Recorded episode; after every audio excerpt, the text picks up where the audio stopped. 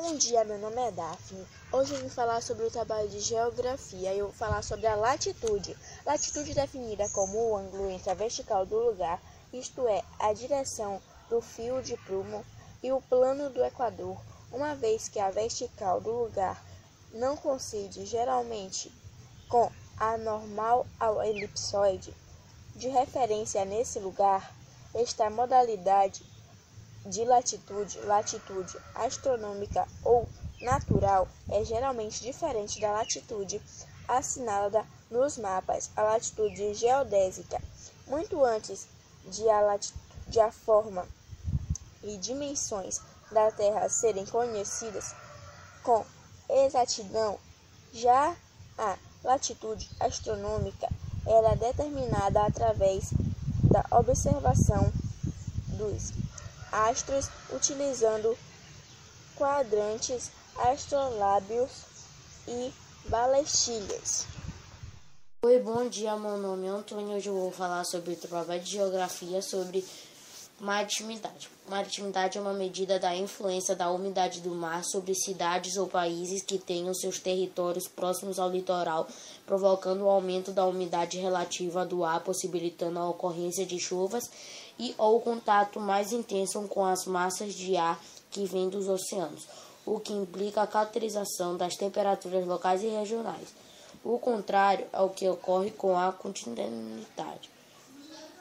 Aproximadamente re, em relação ao mar, sualiza as, ou ameniza temperaturas, as superfícies líquidas também ajudam a explicar as diferenças de temperatura no globo terrestre apresentam baixa amplitude térmica, ou seja, pouca variação de temperatura durante o ano, com invernos menos rigorosos que outras regiões. Bom dia, meu nome é Albert e eu vou falar sobre massas de ar.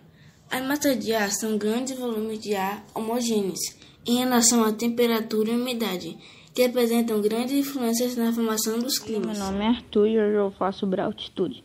Na geografia, a altitude é um conceito que está relacionado à distância vertical em metros de determinado ponto em relação ao nível do mar. Lembre-se que quanto maior a altitude, menor será a temperatura local. Por outro lado, quanto menor a altitude, maior a temperatura. De tal modo, podemos concluir que a altitude e a temperatura são, nesse caso, grandezas inver inversamente proporcionais ou seja, quando um aumenta, a outra diminui e vice-versa. Oi, eu sou o Romo e hoje eu vou falar sobre as vegetações brasileiras. Há no mundo uma imensa variedade de vegetação.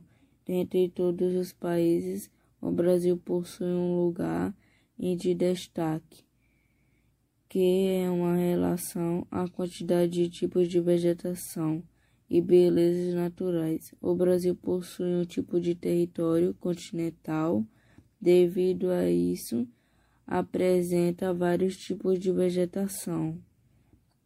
A diversidade das variações da vegetação brasileira apresenta-se de muita maneira, das quais as principais são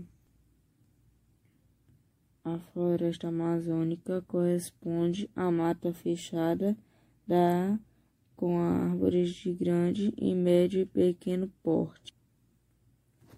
Floresta tropical ou floresta atlântica possui características de florestas como grande quantidade de espécies de vegetal. Em geral, ocupa áreas de planalto. A mata da Araucária caracteriza-se pela presença de árvores com aspecto de pinheiro. Campos corresponde a uma vegetação composta basicamente em uma pequena vegetação rasteira.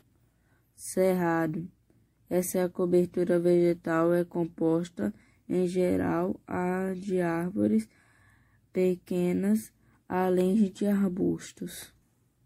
Caatinga, vegetação adaptada à escassez de água, com clima semiárido, quente e seco, Esse, essa vegetação é típica na região Nordeste. Pantanal é formado de cerrados e campos. Formação litorânea é formada por áreas com relevo de baixas terras e planície. A importância da vegetação para os nossos seres vivos é que as árvores produzem oxigênio, refresca ou mantém a temperatura agradável, não, não muito quente. Nos protege da poluição, é claro, nos fornece alimento como verduras, legumes e etc. Preservando nossa vegetação, nós estaremos preservando nosso planeta. Obrigado por assistir.